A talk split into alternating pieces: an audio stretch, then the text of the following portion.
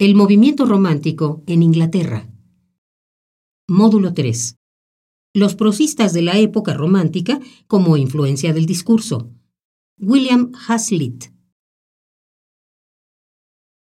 La sesión pasada estábamos hablando de la importancia muy grande que tuvo la publicación, el prefacio de las baladas líricas, para establecer estos dos elementos que fueron muy importantes, la utilización del habla, de la gente, el habla común, bajar el tono un poquito de la prosopopeya, de lo retórico que se usaba en el siglo XVIII y los incidentes de la vida cotidiana.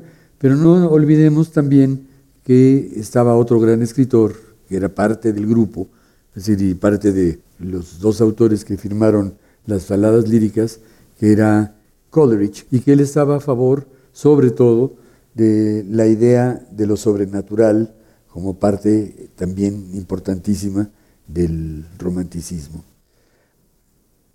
Aquí viene mi distinción porque tocamos uno de los prosistas, que es Charles Lamb, que digamos fue de los que pudo incorporar parte de las ideas del romanticismo a la prosa inglesa. Y en eso también quiero hacerles que es un fenómeno estrictamente inglés.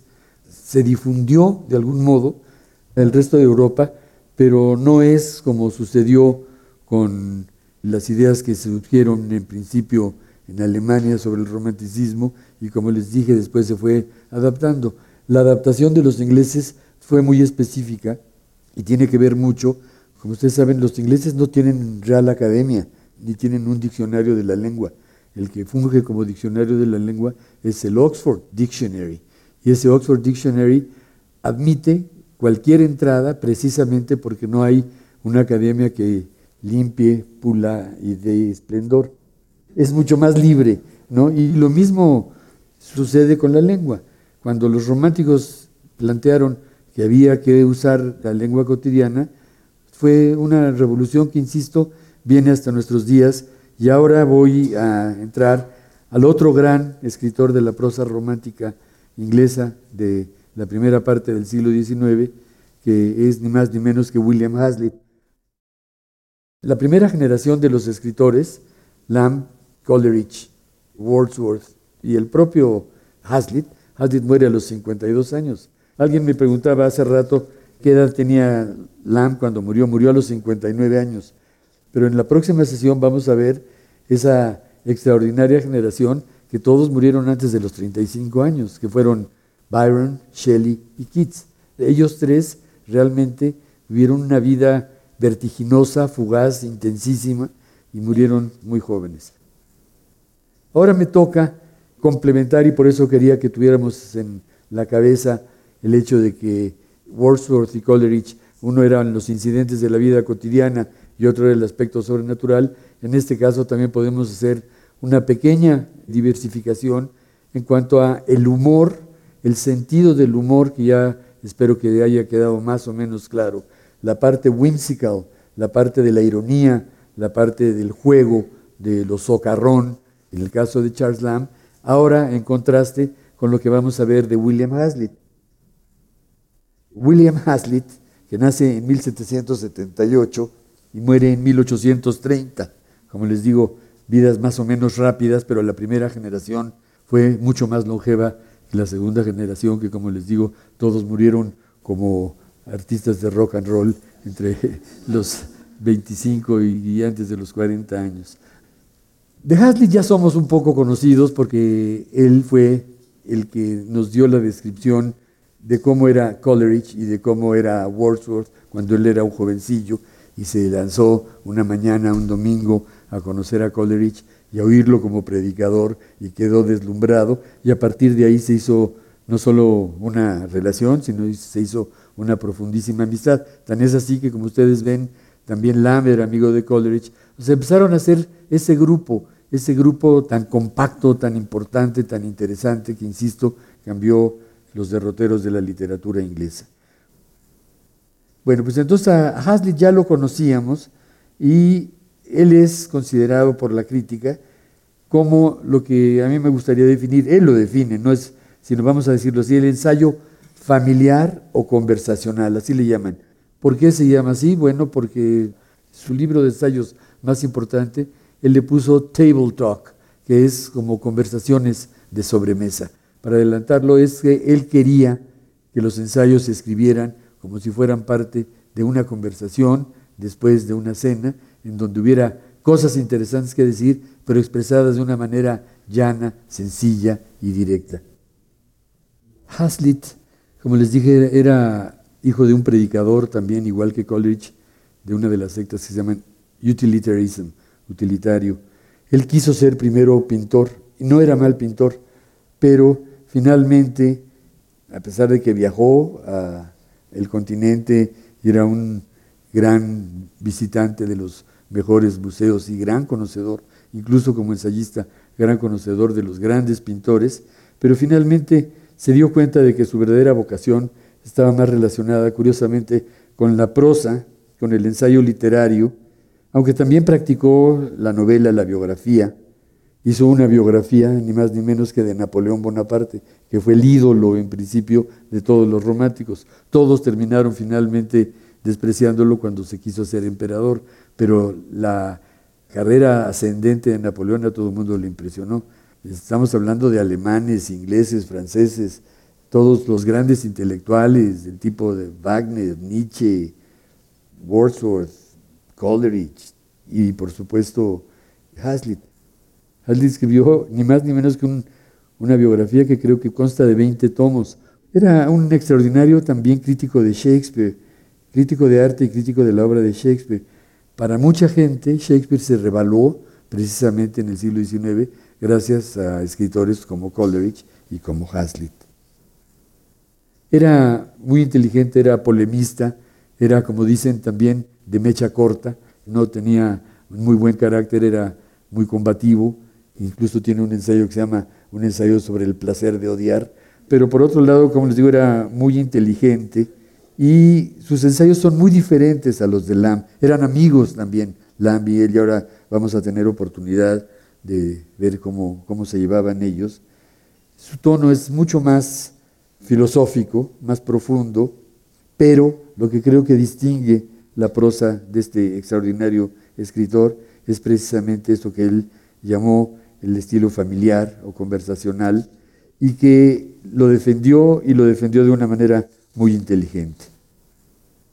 Decía que su libro de ensayo se llama Table Talk, porque es el, el estilo que utiliza para evocar el estilo coloquial y relajado de una conversación, y llamaba a esa forma familiar, dice, el genuino espíritu del ensayista. O sea que él quería que el ensayista fuera menos solemne, más ameno y sin quitarle profundidad. O sea, él quería el tono vivaz y sensible que priva en una conversación. Al leerlo tenemos la impresión de que estuviéramos escuchando su voz, carente por supuesto de todo efecto retórico. Lo que voy a comentar aquí en este momento es parte de sus textos que tiene en este librito que se llama Sobre el estilo. Son algunas de las ideas, creo yo, pero que valen muchísimo la pena para que podamos hacer la comparación entre Hazlitt y Lamb y ver cuáles fueron esas dos grandísimas aportaciones a la prosa que, insisto, por eso les ponía yo los ejemplos de Borges, pero puedo decir el de Borges, el de Arreola, el de Julio Torri, Salvador Novo, todos ellos, de algún modo, se inspiraron y les leyeron a estos dos escritores para formar y para forjar su propio estilo. ¿no? En el caso de Torri, en el caso de Arreola, de Borges, o sea que se nota muy claramente esta influencia, por un lado del humor y por otro de este juego interesante de mezclar la ficción con la reflexión. Decía Hazlitt, dice, no es fácil escribir en estilo familiar, precisamente en el ensayo que se llama El estilo familiar. Dice, muchos confunden el estilo familiar con lo vulgar y suponen que escribir sin afectación es escribir al acaso. Y es por el contrario, no hay nada que requiera mayor precisión, y si puedo decirlo, mayor pureza de expresión, que el estilo del que yo estoy hablando. O sea que él decía, el estilo familiar, no confundirlo, por favor, con un estilo facilón. Al contrario, con esta frase volvemos a recordar lo de las baladas líricas cuando se apelaba a escribir utilizando el lenguaje común de la gente y los incidentes de la vida cotidiana. En el ensayo, como en el caso de Lam, esta revolución va a acarrear efectos muy diferentes en la manera de escribir. Hazlitt dice sobre el estilo familiar otra vez, lo cito, que él rechaza categóricamente no solo la pompa vana, sino todas las frases bajas y sobadas y las alusiones inconexas, sueltas, desaliñadas. Porque lo que está haciendo la diferencia es, no crean que estoy pensando en la vulgarización de la prosa, sino más bien en una prosa diferente a la que se usaba en el siglo XVIII. Por eso dice, rechaza por un lado la pompa vana, pero también las frases bajas, sobadas, los lugares comunes, las alusiones inconexas, sueltas y desaliñadas. Y dice, el estilo familiar no consiste en adaptar la primera palabra que se nos ofrece, sino la mejor palabra que hay en el uso común. No es unir palabras en cualquier combinación que nos plazca, sino seguir y adueñarnos del auténtico sentido del lenguaje. Es con un estilo realmente familiar, dice es escribir como si habláramos en una conversación común, si tuviéramos, fíjense nada más, un absoluto dominio y elección de las palabras, o si pudiéramos expresarnos con soltura, fuerza y agudeza, dejando aparte todo floreo pedante y oratorio. O para dar otra ilustración, escribir con naturalidad es lo mismo con respecto a la conversación común que lo es leer con naturalidad en comparación con el habla común. O sea, así como nos gusta leer con naturalidad, hablar con naturalidad. Dice él así, para Hazlitt de escritura ideal no debe caer ni lo altisonante, por eso les digo, los escritores barrocos llenos de palabras rebuscadas, de giros complicados, innecesarios, etcétera, lo altisonante, pero tampoco lo vulgar. Dice, no quiere adoptar ni la solemnidad del púlpito o de la declamación teatral, ni recurrir al dialecto vulgar. Se trata, dice, sobre todo de hablar y de escribir con propiedad y llanamente. Cito otra vez a Hazlitt, dice, por ello es fácil afectar un estilo pomposo, utilizar una palabra dos veces más grande que la cosa que se desea expresar. No es tan fácil dar con la palabra que conviene exactamente, o sea, la selección de palabras, las palabras naturales. Dice, qué fácil es ser digno sin soltura, ser pomposo sin significado. Desde luego, para evitar lo que es bajo, una regla mecánica es mostrarse siempre pedante y afectado. Sí, pero es lo que les digo. Cuando cree la gente que escribir bien es escribir con palabras domingueras y cae del diccionario, bueno, es tan malo también como esa es la parte pedante y afectada. ¿no? Un estilo verdaderamente natural o familiar nunca puede ser extraño, o sea, ese es un extremo, o vulgar por esta razón, que tiene fuerza y aplicabilidad universal y la extrañeza y la vulgaridad surgen de la conexión inmediata con ciertas palabras o ideas rudas y desagradables o muy limitadas.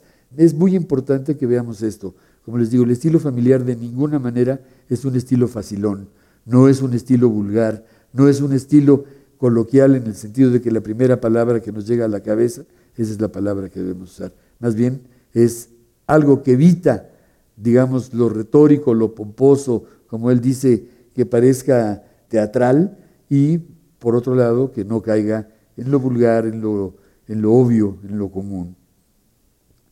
Entre las muchas e importantes ideas que Hazlitt vierte en torno al estilo natural y familiar, hay otra que me gustaría enfatizar y es la siguiente. Lo vuelvo a citar.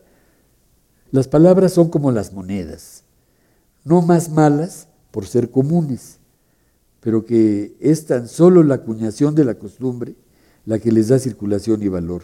A este respecto dice, soy exigente y casi falsificaría la moneda del reino, o sea, la moneda de Inglaterra, antes que falsificar una adecuada palabra. Como escritor me esfuerzo por emplear palabras llanas y modos populares de construcción, y si fuese vendedor ambulante o corredor de bienes, emplearía pesas y medidas comunes. Me acuerdo que durante alguna época hubo una discusión entre dos titanes, dos gigantes de la literatura norteamericana, que fueron ni más ni menos que Hemingway y Faulkner. Como ustedes saben, Hemingway provenía del periodismo y su gran aportación, curiosamente, a la prosa en lengua inglesa fue, entre otras, castigar al lenguaje al máximo. O sea, como él escribe, le dicen le staccato style, que es un estilo que va muy concentrado, utilizando efectivamente palabras de la lengua común, pero seleccionándolas de tal modo que a veces, por ejemplo, en sus diálogos parecería que estamos escuchando una larga conversación y lo que logró fue resumir, digamos, al máximo la fuerza de las palabras para hacer que tuvieran toda su eficacia. Faulkner, por el contrario, Faulkner venía del sur, un poco como les digo que a veces somos los latinoamericanos un poco barrocos, pero dentro de ese barroquismo faulkneriano, para empezar utiliza una sintaxis muy compleja, muy convulsa. Es un poco como una especie de corriente de conciencia que él utiliza. Entonces, en un momento dado, discutieron ambos escritores y Faulkner se le ocurrió la mala idea de decir a Hemingway que él escribía con palabras de a penny, de centavo, porque eran palabras muy... Y el otro le dijo, ah, sí, yo escribo con centavos, tú escribes con dólares, pues vamos a ver quién puede más. ¿no? O sea que esta discusión es una discusión que, que trae como mucha cola. No estoy diciendo, ojo, que sea mejor Hemingway que Faulkner.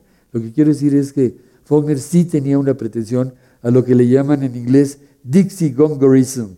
Dixie es un poco como del jazz y Gongorism como de Góngora. O sea, usaba demasiadas palabras altisonantes, fuertes, más que altisonantes, pomposas, fuertes, domingueronas, extrañas, ¿no?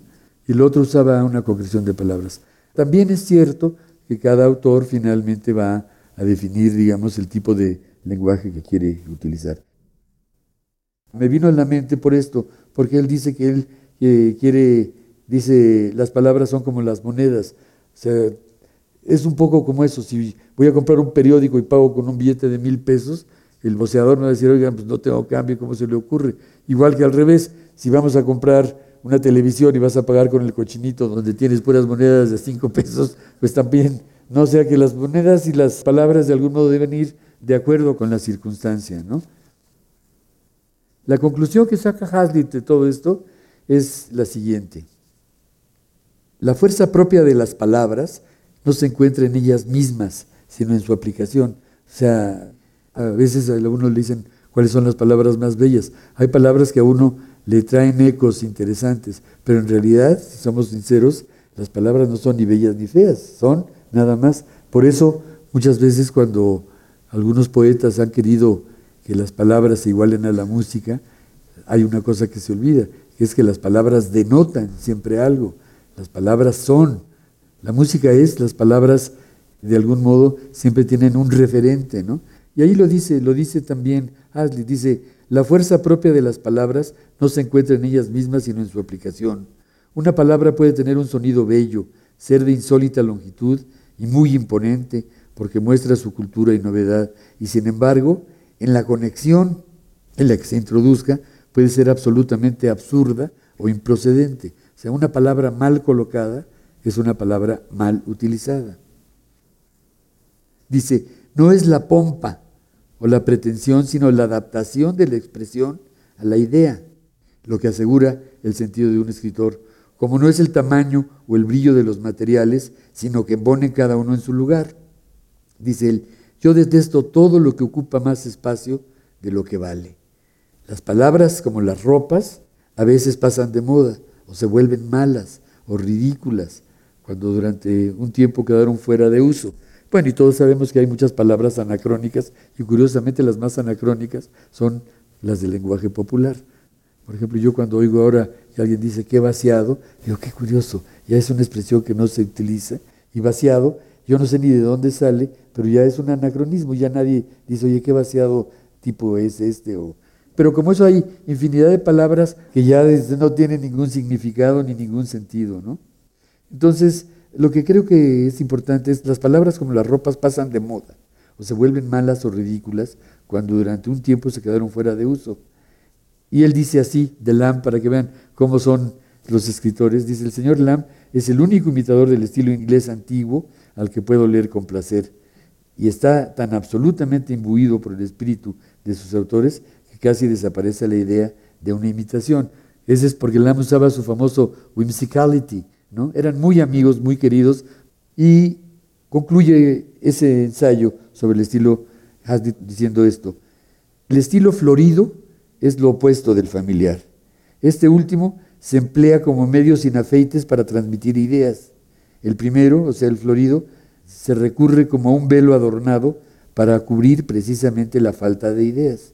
O sea, ¿cuántas veces no leemos ciertos párrafos? Por ejemplo, en el caso de Carlos Monsiváis, que de pronto dice, suena muy chistoso, pero ¿sabes qué? Que no le entiendo lo que está diciendo. O sea, muchas palabras le utilizadas de un modo ingenioso, pero a la hora de sacar el, el asunto real, como que siento que dije, bueno, no, o sea, impresiona, pero no impacta. Entonces decía, recurre como a un velo adornado para cubrir precisamente la falta de ideas. Si cuando no hay nada que anotar sino palabras, poco trabajo cuesta hacerlas bellas. Así que creo que Hazlitt es el que se convierte en un escritor que predica con el ejemplo y por lo mismo expone sus ideas siempre con sencillez, con frescura, con apasionamiento y con inteligencia.